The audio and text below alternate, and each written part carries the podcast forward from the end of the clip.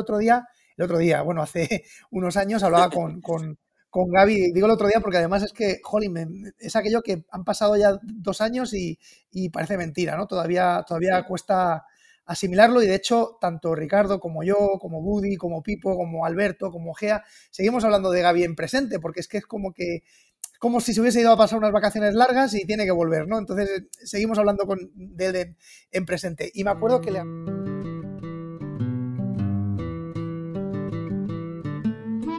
La magia como arte vive un periodo de transición donde la búsqueda interna es clave y el ir más allá del truco necesario. En medio de tan drásticos cambios llega este podcast, como una suerte de ventana de este despertar que ya como mínimo nos garantiza un emocionante viaje. Soy Neo Rincón, mago, comediante, ventrílocuo y educador y esto es Un conejo en las tablas.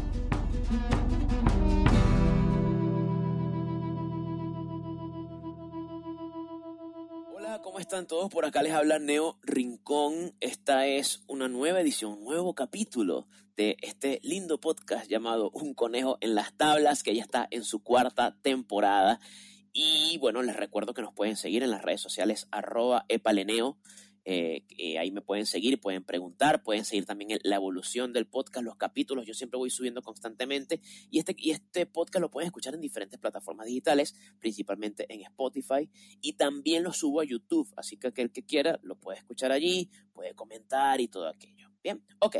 El episodio de hoy es muy hermoso, es muy, no sé si llamarlo también eh, nostálgico, eh, porque vamos a hablar de, un grande de la magia, referencia para muchos de nosotros, que es Gaby Parera. Y para hablar de él, pues traje a alguien que creo que lo conoce bastante bien, sí, se llama Joaquín Matas desde España. ¿Cómo estás, Joaquín? Muy bien, estupendamente. Aquí me parece que con cinco o seis horitas de diferencia con respecto a, Chile, pero aún a unas horas razonables para estar despierto. O sea que bien, bien, bien. Contento. No, vale, muchísimas gracias más bien para a, ti por, por, acceder a esto. Te escribí enseguida como que, pero por supuesto que sí. Y yo, bueno, pues encantado de verdad con, esa buena onda de tu parte. Bien. Yo también. Eh, Joaquín, tú eres mago profesional en todo lo que se puede entender por esa palabra. O sea, trabajas bueno, sí, sí, magia. Sí. Eh, sí, sí, yo siempre digo que soy mago de profesión y de vocación, desde pequeñito que me gustaba y al final era inevitable dedicarme a, esto y bueno, por suerte y después de muchos años me sigue apasionando, me sigue gustando y es lo que me sigue dando la, vida, más allá de que es mi fuente de ingresos, pues también es mi, hobby, mi, profesión, mi pasión, todo. O sea que feliz, feliz. no, y, me encanta eso. De hecho, me, metí en tu página y por supuesto sale una descripción de tu trayectoria que apunta, por supuesto, hacia un tema de, clientes, hacia la parte de conseguir clientes, y lo, lo, cual me parece bien. Pero hay cosas que no mencionas allí, como por ejemplo de tus libros, ¿no? Tú tienes, tienes, tienes, varios, tienes varios escritos. Sí, bueno, tengo dos, dos, libros que se llaman A Fuego Lento, volumen 1 y volumen 2, y ahí he volcado un poquito mis principales aportaciones al, al mundo de la magia. Yo no me considero un mago creativo, como se entiende el término, sino, que soy un, intérprete, pero sí que me gusta em, reconstruir los efectos existentes, darles un poquito mi toque eh, personal, cambiarles cositas y, y, al final hacerlos, hacerlos míos, que también es un proceso creativo tan lícito como cualquier otro, ¿no? Y, y bueno, sí que había rutinas, había juegos, había secuencias, había detalles que merecían la pena ser contados y ser compartidos y de ahí los libros y, la verdad es que me han dado muchas satisfacciones. Ya el último salió en 2016, el primero en 2014 y, y la verdad es que aunque yo no soy un mago de magos ni nunca he pretendido serlo, esa parte de compartir con los compañeros y de, y de, poder volcar un poquito mis conocimientos, pues me hace muy, muy feliz y, y, el feedback la verdad es que es muy, muy satisfactorio. Sí, bueno, de hecho, de hecho, eh, aquí anécdota personal, pues hace poco caí en uno de tus libros porque estaba, estaba revisando, estoy estudiando acerca de efectos con la ranita, ¿no? La, famosa ah, ranita que brinca, ta, ta, ta, ta, Y yo preguntaba, preguntaba, y obviamente le pregunté a Ricardo Rodríguez, que lo tenemos acá en Santiago, y dije, oye, Ricardo, ¿sabes de rutinas de, de, ranitas que escogen, que consiguen la carta y me dijo, pero hostia, tienes que ver lo de Ricardo, lo de Joaquín. Y yo, ay, pero por supuesto, sí. Y ahí echa mano a, a, tu, a tu, trabajo que está súper bueno, una rutina preciosa. Pues la, creo que está en YouTube, creo que pueden ver la presentación en YouTube. Sí, sí, sí. sí, Mira, fíjate, ese es uno de los casos que te decía que siendo un juego ya existente, como es el efecto de Michael Close de, la, de Frog Prince, yo cojo el juego, lo dejo prácticamente a nivel externo, igual que el de Michael Close, pero a nivel interno el método cambia, luego la parte del imposible se, acrecienta y esa es la parte de la magia que más me, gusta y que también viene influida, por supuesto, por mi amigo y maestro Gaby Pareras, de quien tanto he aprendido y con quien tanto he compartido. Sí, no, claramente, claramente la. Te lo digo porque de verdad que me puse a estudiar, aquí brevemente me puse a estudiar varias versiones, que tampoco es que son muchas, ¿ok? De, de, ranitas que escogen cartas, y, y, la tuya tiene un factor muy importante de que ciertamente incrementa el tema de la imposibilidad a otro nivel, bien, y es muy, muy buena. Bien, entonces, vamos a hablar entonces a, lo que vinimos, vamos a hablar de, de Gaby, Gaby, Gaby Pareras, bien, él falleció el 26 de agosto del 2020. Bueno, todos nos enteramos de, esa triste noticia y murió a los 55 años, jovencito, jovencito, jovencito. ¿Puedes hablarnos, por favor, Joaquín, acerca de cómo fue ese, ese, ese encuentro de Gaby, de Gaby con la magia? ¿Cómo, ¿Cómo es que una historia, la historia de un hombre, puede llevar a, generar tantas ideas y tantos aportes a la comunidad mágica? Fíjate, yo creo que ya él, si no se hubiese encontrado con la magia y hubiese ido a parar a otra actividad, habría sido creo que tan genial como, como lo fue con la magia, porque creo que ahí lo importante era la personalidad. Un tío constantemente insatisfecho, siempre cuestionándoselo todo, siempre buscando el, el kit de la cuestión. Cayó en la magia con 17 años, la mayoría empezamos un poquito más jóvenes, él ya tenía 17 años cuando un amigo le presta un libro lo va a visitar a su casa que estaba enfermo, le presta un, libro que además se ve que era muy, muy, muy malo, de, estos libros de, recopilación de, juegos. Y ahí empezó em, y ahí encontró pues, pues su razón de ser. Él siempre decía que de no ser por la magia sería un completo inútil. Lo, ha dicho en varias entrevistas y nos, lo, y, nos lo, contaba a nosotros, ¿no? Yo no lo tengo tan claro. Yo fíjate, creo que Gaby hubiese ido a parar en cualquier otra actividad y habría sido igualmente brillante porque él era brillante y tenía una inteligencia eh, única, única. Y una honestidad que lo llevó, la, llevó hasta sus últimas consecuencias y, y, nunca, nunca se vendió por la magia, nunca hizo nada que no le apeteciese hacer. Y la verdad es que es una pena porque con 55 años había dado muchísimo, estaba maduro, era ya un maestro consolidado, pero le quedaba tanto, tanto por dar y estaba en un, en un momento tan, tan, tan, tan bueno que cada vez que lo pienso me, me rompo, ¿no? Por, ya no solamente por la parte egoísta de lo que podía haber dado mágicamente, sino porque estaba un poquito recogiendo todo lo que había sembrado en su juventud, eh, con 30, con 40 años, llevaba los últimos 10, eh, 12 años ya un poquito recogiendo todo lo sembrado y le quedaba mucho por, recoger y muchas, eh, muchos reconocimientos y mucho agradecimiento de, la gente por recibir. Pero bueno, la vida es así. Me, adelanto un poco quizás y, bueno, yo a veces soy un poco disperso, pero antes de que no quiero que se me quede esta pregunta en el tintero. Ah, tú teorizas, si hay una persona que conocía a Gaby eras tú y lo conocía muy de cerca, entonces, eh, si él no hubiese fallecido, ¿hacia dónde tú crees que hubiese ido su trabajo? O sea, ¿cuál era ese camino que iba a continuar más o menos en cuanto a sus ideas? No hemos hablado ni siquiera de magia ficcional, pero sorry que te pregunte esto, pero más o menos, más o menos, ¿qué hubieses, qué hubieses creído? ¿Qué creerías tú? Mira, él los últimos 14 años de su vida eh, se encontró con la enseñanza, con, con el tema de las clases de magia.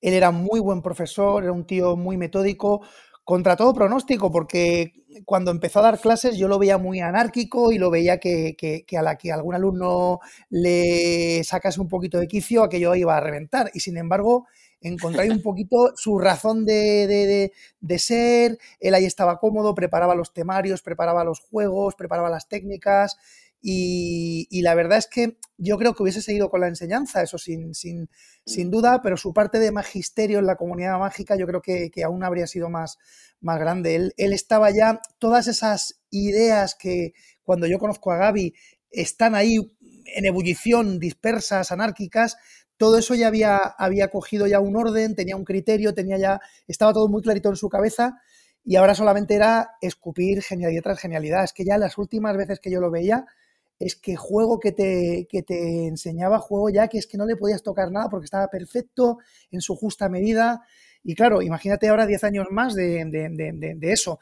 Él estaba en los últimos tiempos muy volcado en el tema del, del, cerebro, ¿no? Mente, cerebro, conciencia.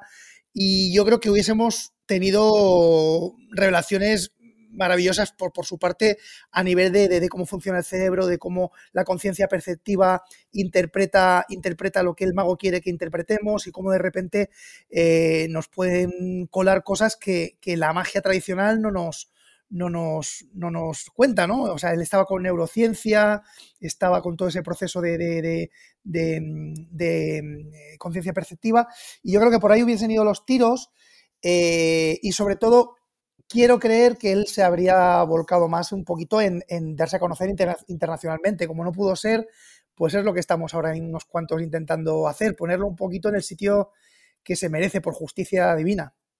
Claro, por supuesto. Eh, volvemos al tema de, su crecimiento, el encuentro Gaby Ascanio.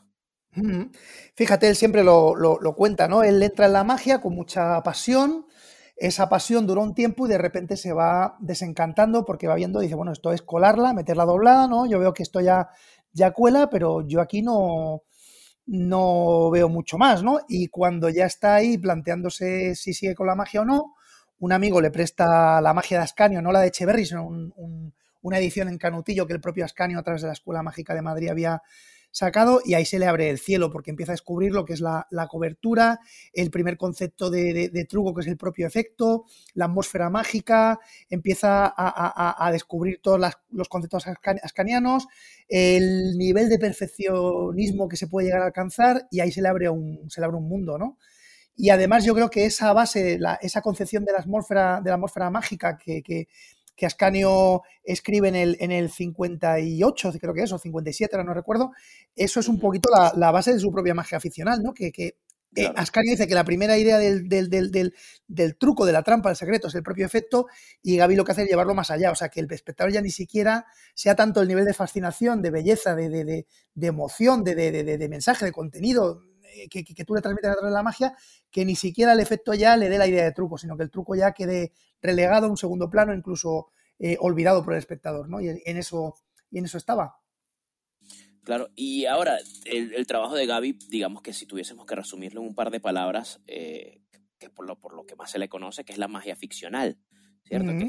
Ahora, cuéntanos un poco acerca de eso para el que no sabe qué es la magia, la magia ficcional. Sí, al final la magia ficcional es el nombre que se le, que se le puso y él mismo lo, lo, lo, lo, empleaba, pero creo que puede ser un poco limitador, es decir, magia ficcional.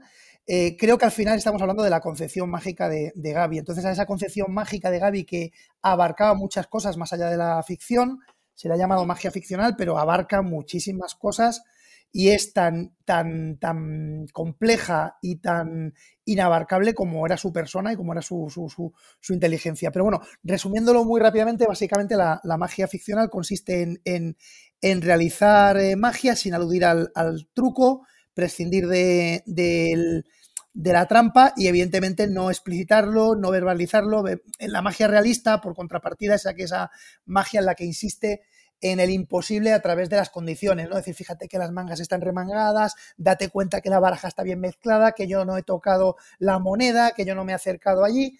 Entonces, claro, estás aludiendo de, forma constante al, truco y eso a Gaby le tocaba mucho las narices, por no decir otra cosa, ¿no? Entonces, entonces al final, él dice que eso mismo, ese mismo imposible, esa misma sensación de, de no hacer nada, de, limpieza, se puede conseguir, pero por vías más artísticas, por vías menos eh, chabacanas, menos, mm, eh, no sé cómo decirlo, ¿no? Menos, pues eso, aludiendo a... Directas, sí, sí, podría ser, sí. efectivamente, vías menos, menos directas, ¿no? Entonces, claro, eh, el contrapunto, que es el grandísimo, enorme, y a quien Gaby admiraba, enormemente, que es Juan Tamariz, es el paradigma de la magia realista, ¿no? De, fíjate, mezcla, la gente puede pensar que las cartas están marcadas, date cuenta, mira, me remango, toca mis manos, comprueba. Y claro, Gaby huía de todo eso y lo que él quería al final es que el imposible, en cierto modo, esto es una interpretación mía, pero yo creo que para Gaby el imposible era el vehículo a través del cual expresar su mundo interior y expresar su, su, idea artística determinada de un juego. Entonces el imposible, evidentemente, era una parte fundamental, sin el imposible, y, él lo decía, ¿no? Que sin truco no hay magia, o sea, los magos necesitamos el truco. Pero lo que no podemos hacer es que el truco sea el tema de la presentación de, la charla, lo que decía Gaby, ¿no? Que al final la magia es metamagia porque es el mago hablando de sí mismo, hablando de, las trampas, de los resortes, de que no hago, de que no toco. Y Gaby lo que quería a través de su discurso y a través de, su, de sus juegos y de su concepción mágica era expresar algo más y elevar un poquito más, pues eso, la, la, la cota artística de la, de la, magia. Él siempre, todo esto de la magia ficcional empezó por una búsqueda artística, ¿no? Él creía que la magia tenía que ser un arte y, de hecho se murió sin, sin tener la, O sea, él decía que sí, pero decía, bueno, puede serlo, puede no serlo, pero al menos la búsqueda, la pretensión hay que tenerla, ¿no? y, y él siempre quiso que, su magia fuese artística, no en el sentido pedante y no en el sentido petulante, sino en el sentido de tocar la fibra del espectador, de hacerle vibrar y de que saliese un poquito más cambiado que antes de, presenciar ese juego de magia, ¿no? Y esa era su, búsqueda, su búsqueda. No sé si, lo he liado más que, antes de la pregunta o si queda un poquito, claro se entiende súper bien, se entiende súper bien. Sí, sí, su búsqueda artística pasaba, sobre todo por eso, pues eso, que el imposible, siendo importante, era un vehículo para transmitir algo más, más allá del imposible, y no hacerlo a través de, verbalizar la trampa, el secreto, los artificios, sino eh, prescindiendo, como decía él, olímpicamente de, de ello, ¿no?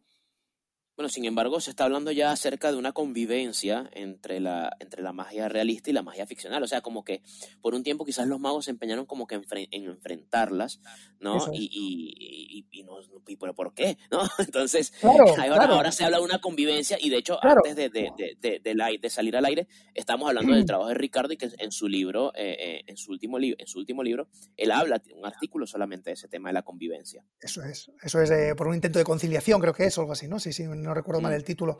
Claro, es que al final la magia ficcional es una propuesta artística para tu, para tu magia y no hace falta que se ciñe a todos tus juegos o a todo tu acto, sino que puedes utilizar, eh, es como quien dice, hostia, magia musical o hablada y que las enfrentes, ¿no? Coño, tú puedes hacer eh, un acto de una hora y que en esa hora haya magia hablada y haya magia con, música sin hablar. Y no por ello tienen que estar enfrentadas la magia hablada y la magia eh, acompañada de música. Esto es un ejemplo tonto que estoy dando, pero es para dar a entender la idea. Yo, por ejemplo, que soy un mago realista, soy más vernoniano y más tamariciano eh, que gavista, aunque de Gavi he aprendido infinitas lecciones, pero mi propuesta es más terrenal, es más de aludir al truco y sin embargo, hay juegos en los que he visto que es que estás enturbiando la experiencia si hablas del truco y puedes mm, transmitir algo más y no aludir a la trampa. Entonces, ¿por qué no en una misma sesión un mago puede, puede, puede tirar de ambos recursos, ¿no? Y cuando interesa, cuando interesa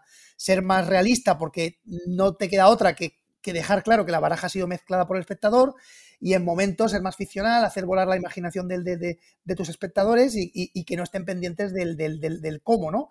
Entonces yo creo que son, son, son opciones que no solamente no son, no son digamos, eh, opuestas, sino que pueden complementarse e incluso hasta en un mismo juego. Mira, yo el otro día, el otro día, bueno, hace unos años hablaba con, con Gaby, digo el otro día porque además es que, jolín, es aquello que han pasado ya dos años y, parece mentira, ¿no? Todavía, todavía cuesta asimilarlo y de hecho tanto Ricardo como yo, como Buddy, como Pipo, como Alberto, como Gea, seguimos hablando de Gaby en presente porque es que es como que como si se hubiese ido a pasar unas vacaciones largas y tiene que volver, ¿no? Entonces seguimos hablando con, de él en, presente. Y me acuerdo que le hablaba, le hablaba a Gaby del, libro del tío cigüeño, que yo lo estaba estudiando para hacer su rutina de, cubiletes. Y es una rutina de cubiletes que es totalmente, la charla es brillantísima porque combina al mago ya en el siglo XIX, estamos hablando de 1838, y combina al mago truquero, al mago feriante, con el mago ficcional docto que ofrece una idea ficcional de por qué las bolas eh, aparecen, desaparecen, y cuando ya te has, te ha elevado a los cielos, te baja otra vez eh, al fango, te baja otra vez a la realidad, diciendo, no, en realidad las escondí en mi bolsillo hábilmente y va como fluctuando de la ficción al, al, realismo de una forma mm, brillante. Y a Gaby le, le, hacía mucha gracia también la charla que se la, se la enseñé y se la pasé y, le hacía mucha gracia. Entonces no tienen por qué estar enfrentadas y al final eh, lo que decía Gaby, decía, eh, la magia ficcional, como yo la he planteado, es la chispa y ahora cada cual que haga con, ella lo que quiera, ¿no? Eh, Gea la, usa de una manera, Kiko Pastur la emplea de otra, Juan Esteban Varela de, Chile la emplea de otra. Entonces, al final, es una, es, son inquietudes y en base a esas inquietudes, cada mago, según las, las suyas y según sus planteamientos personales, pues las, las, las, las lleva a un lado a otro. Yo, yo recomiendo a los oyentes de este podcast que busquen en YouTube tanto la entrevista de, de Magic, que es muy fácil de, encontrar si ponen Gaby Magic, porque ahí en nada, en tres minutitos, hace una definición brillante de la magia ficcional cuando él siempre ha rehusado definirla y, explicarla.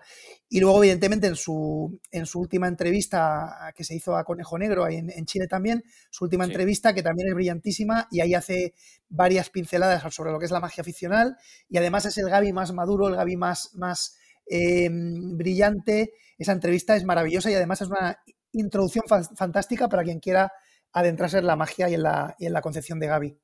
Y el que quiera profundizar, Joaquín, ¿dónde, dónde puede profundizar en la concepción de Gaby? Pues mira, eh, a través de sus escritos, sus escritos de su puño y letra, eh, son difíciles de encontrar, pero la buena noticia es que estamos trabajando para, para obtener los derechos y poder reeditar sus trabajos, compilar toda su obra escrita. Había mucha obra que fue publicada y luego había otra obra que él la escribía, la pasaba a los amigos y no llegó a, publicarse. Y todo eso, la idea es compilarlo, ponerle un formato bonito que esté a la altura de. El, que el continente esté a la altura del contenido y viceversa.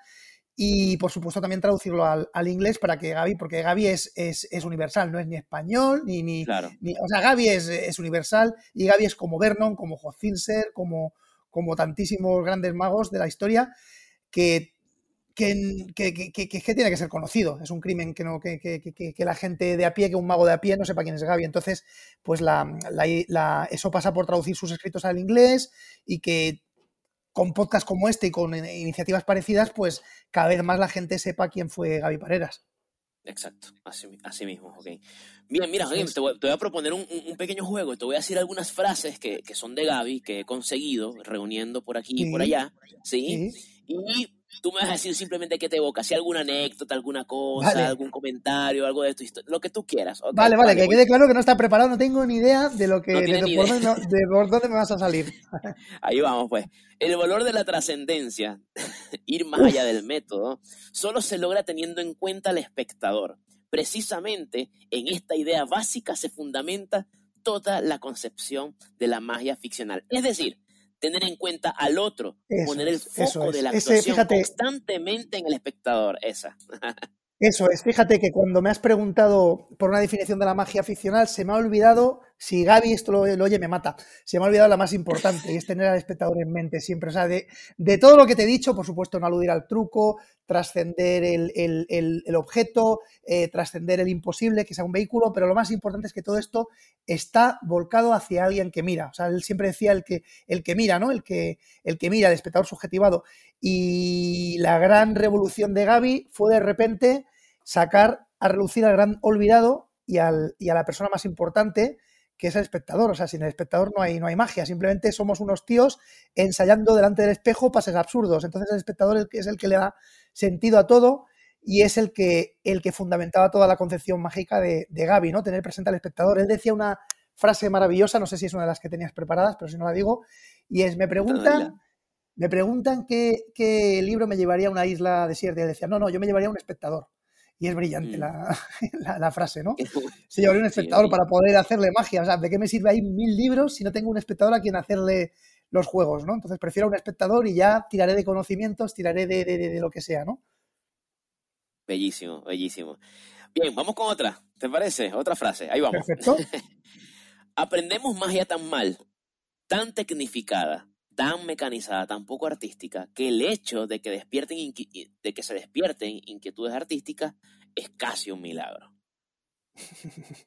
Sí, sí, bueno, otra, más, otra más. O sea, eh, Gaby siempre hablaba, ¿no? De que los magos somos, de que los magos somos el problema, el problema de la magia es que es que están los magos. Entonces se decía, joder, los magos, es que somos, nos pensamos que hemos inventado la sopa de ajo, nos pensamos que somos la hostia, que esto es la reina de las artes, es un chiste malo, decían, por favor, la reina de las artes, pero si cualquier cualquier tío, cualquier cuentacuentos, cualquier eh, actor, cualquier, nos pega 20 patadas porque tiene los recursos narrativos, porque tiene eh, mil eh, resortes más que, los magos, que llevamos 200 años dándole, la vuelta a lo, a lo mismo, basando nuestro arte en el secreto, en la trampa, en el método, preocupándonos por la vida interna y luego recubriendo eso de una vida externa de mierda que muchas veces es la excusa para poder hacer el juego. Y hay que hacer lo contrario, ¿no? Tener primero una vida externa, un motivo que te lleva a hacer ese juego, qué quieres tú plantear al espectador con, con esa idea y a partir de ahí ya buscarás los métodos, ya buscarás el cómo, pero eh, lo hacemos al revés, ¿no? Entonces el mago piensa de una forma tan tecnificada, tan, tan, tan, tan pensando en el, en el, en el resorte eh, truculento, que el hecho de que se te despierten inquietudes artísticas, pues ya es un milagro, o sea, porque, claro, estamos pensando eso, en, eh, como decía Gaby, ¿no? Somos buenos de muñecas para abajo, estamos ahí, a la que tienes que dar la cara, a la que tienes que, que explicarte un poquito, mm, ya todo, todo se tambalea, ¿no? Claro, claro. Me recuerda, siempre me, siempre me acuerdan ese tipo de cosas uh, cuando tú ves una publicación de repente en el periódico, este hombre es capaz de tocar, este, el guitarrista que es capaz de tocar no sé qué cuántos miles de notas por segundo, qué sé yo. Claro, claro, pero me emociona, pero a lo mejor no me emociona ninguna, claro. Exactamente. Entonces, claro, lo hace, pero, pero él no es fruciante, ¿me entiendes? Él no es, él no es algún guitarrista, no es Slash, qué sé yo, no es Clapton, qué sé yo. ¿Me entiendes? No, es distinto. claro. Claro, Mira, claro, eso que acabas de decir se conecta con la próxima frase que tengo acá, que es más, más un parrafito. Sí, voy a leer un pedacito solamente un poquito más largo. Esta percepción de la magia como impactante ha hecho mucho daño, reduciendo los juegos a su puntual efecto, aún a costa de desvirtuarlos y deformarlos, de modo que el espectador se enfrenta a un producto más efímero, si cabe el que le corresponde a la magia por naturaleza, al reducirse a la pura instantaneidad de ese impacto al margen de todo valor dramático, valor que, sin embargo, es inherente en multitud de juegos. Más o menos está relacionado con lo que acabas de comentar. Es que como, como, como, como lo expresaba el cabrón, ¿eh? Sí, sí, sí. ahí lo que está hablando es de, es que no hay que buscar tanto el impacto como la calidad del impacto, ¿no? O sea, decir, bueno, aquí, eh, sí, sí, yo puedo aquí aparecer el monedón, pero ¿qué sentido va a tener ese monedón dentro de la rutina? Igual me estoy cargando el juego, ¿no? sí, sí, la hostia la voy a meter. O sea, yo hago un Matrix, junto a las cuatro cartas, se aparece un monedón y el impacto lo tiene garantizado, pero igual es un impacto de mierda, igual es un impacto vacío que lo que está haciendo es eh, desvirtuar todo lo que has hecho antes. Él se mosqueaba mucho con los magos, y yo me incluyo entre ellos, con los magos que hacían la carta ambiciosa y luego sacaban la carta, la carta en la cartera, ¿no? Y si encima el mago le decía, no, pero es que, es que pega un palo que te cagas, aún se, aún se enfadaba más, se ponía como una, como una mona, ¿no? Porque, porque claro, decía, decía, es que no es tanto buscar el impacto como la calidad del impacto. O sea, eh, eh, joder, recursos tenemos miles para dar hostias, ¿no? Pero, pero ya no es dar la hostia, sino saber exactamente qué hostia quieres dar y por qué, ¿no? Y con qué motivo y que todo esté mesurado. Y, lo que viene a decir él, eh, pues es eso, ¿no? Que no es tanto el impacto, sino la calidad del, impacto. Y, hay muchos ejemplos. Él, él, muchas veces decía que, un juego de magia, mm, esto parafraseando un poquito a, Antoine de Saint-Exupéry, el del Principito, nos decía que, que el juego de magia no está acabado, ya el juego de magia acaba no cuando ya no tiene nada más que meter, sino cuando no tiene nada más que quitar, ¿no? O sea, lo que hacía era dejarlo la mínima expresión, pero que eso sí, que todo lo que estuviese ahí tenía que ser fundamental para, para, el juego, ¿no? Y, ahí él lo que hacía indudablemente era buscar la calidad del impacto, que fuese fino, que fuese comedido, que fuese eh, dirigido a un espectador inteligente. Esto es una de las cosas también importantes. O sea, Gaby trataba al espectador como alguien inteligente, no alguien al que se le da todo masticado, todo regalado, al que se le da todo ya hecho. Eh, esas charlas descriptivas que decimos, fíjate que meto, que quito, que pongo. Coño, deja que si, si estás mezclando, eh, deja que el espectador eh, vea que estás mezclando, ¿no? Entonces, todo eso Gaby lo tenía muy, muy en cuenta.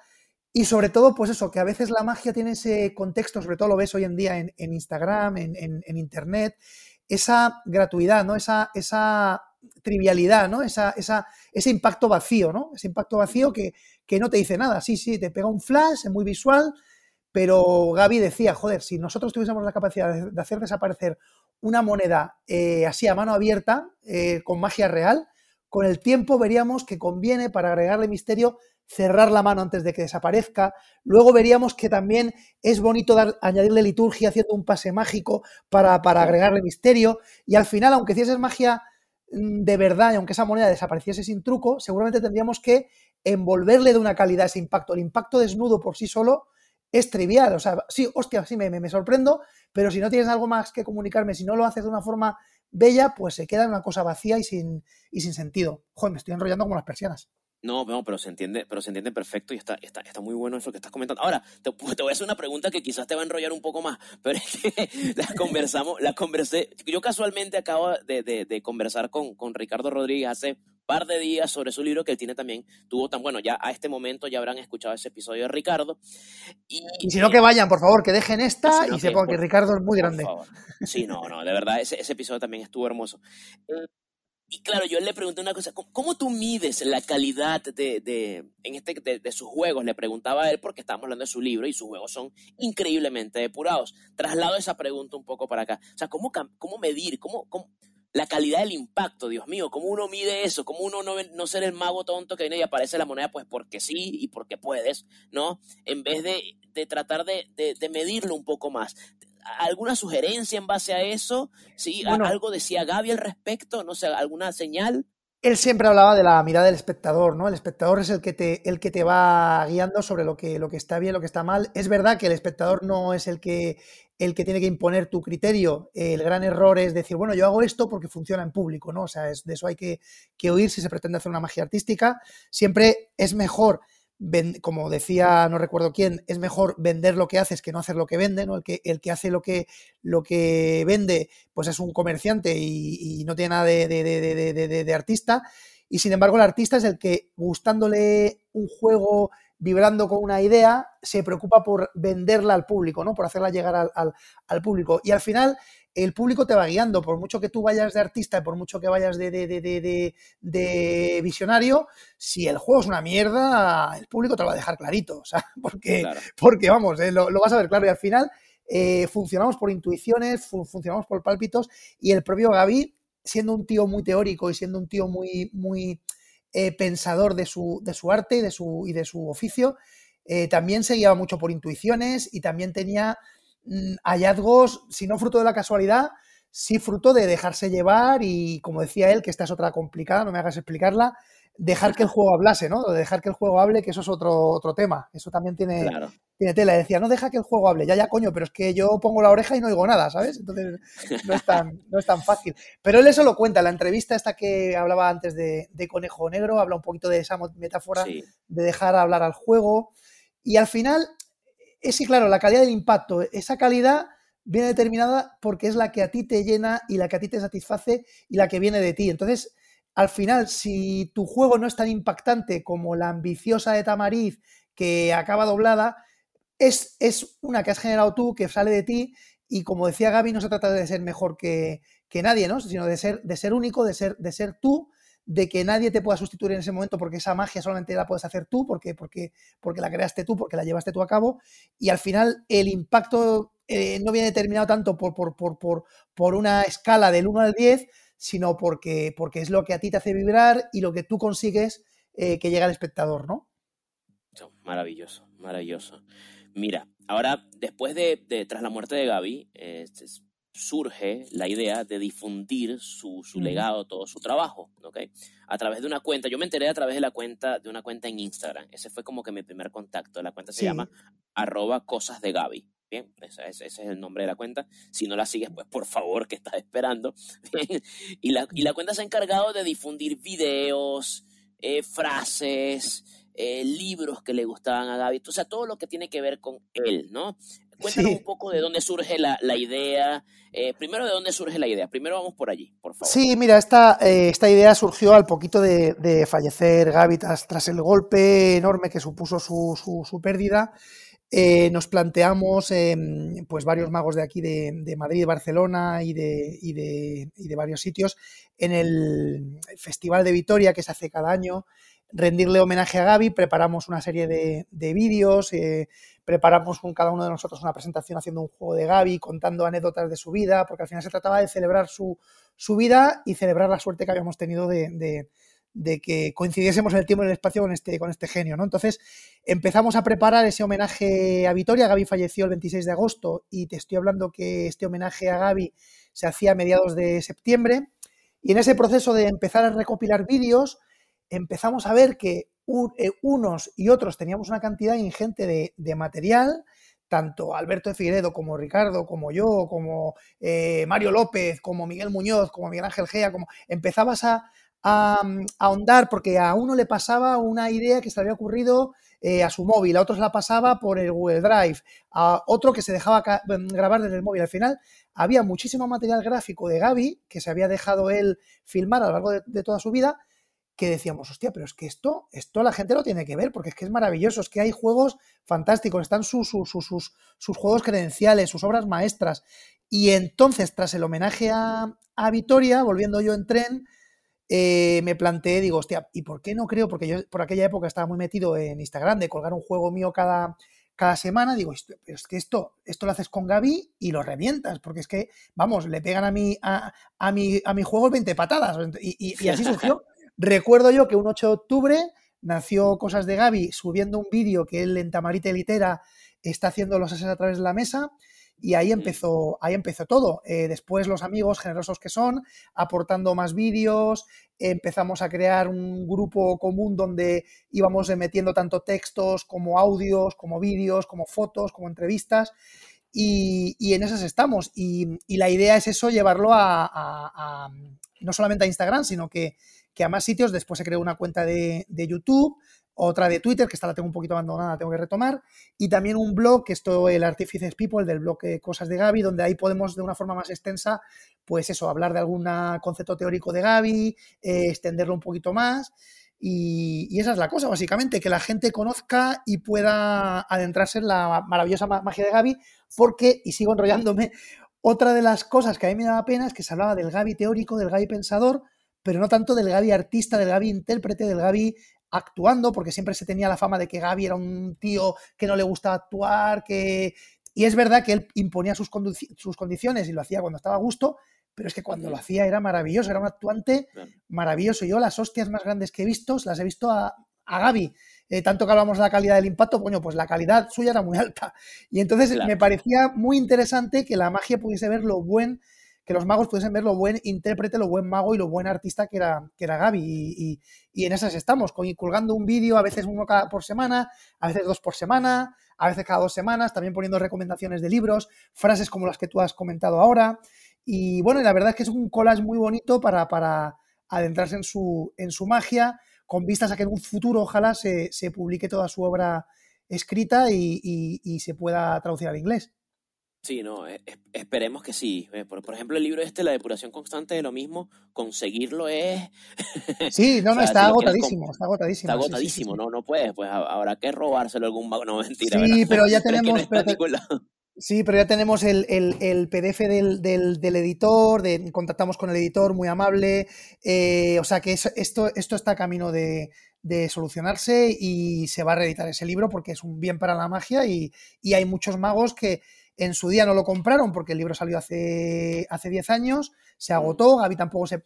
Gaby no es que fuese el tío más emprendedor del mundo, entonces no se preocupó tampoco, hizo una segunda reedición creo, pero ya la tercera como que se le hacía cuesta arriba, ya pasó de reeditarlo y tras su muerte lógicamente el interés por su magia se ha avivado la gente que tiene el libro habla maravillas de él y hay mucho interés por, por, leerlo y por estudiarlo y por adquirirlo. O sea que lo, reeditaremos seguro. Y al final todos los beneficios que se obtengan de, su obra va a revertir en sacar más cosas de Gaby, en publicar más, en buscar buenos traductores, porque además otra cosa fantástica que tiene el Cosas de Gaby es que una vez empezamos, yo, eh, Pipo, Alberto, Ricardo, Woody, Em, a subir vídeos, empezamos a encontrar amigos de, habla, inglesa nativos que nos ayudaron, o sea, yo mal traducía, mal traducía y mal traduzco los, los juegos al, inglés y ellos me lo corrigen para que sea un inglés correcto, para que los magos puedan también disfrutar de su, de su magia con subtítulos al, al inglés.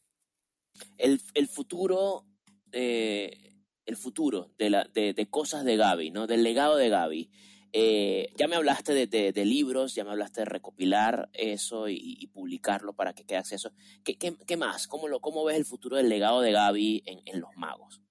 Yo creo que sobre todo Gaby está muy, muy, muy por, delante de su época, tanto a nivel conceptual como incluso a nivel técnico. O sea, también la concepción técnica desarrollada en parte en gran parte por la escuela de magia, que él ya desde la posición de dar tenía prácticamente toda la cartomagia contenida en esa posición de dar, ¿no?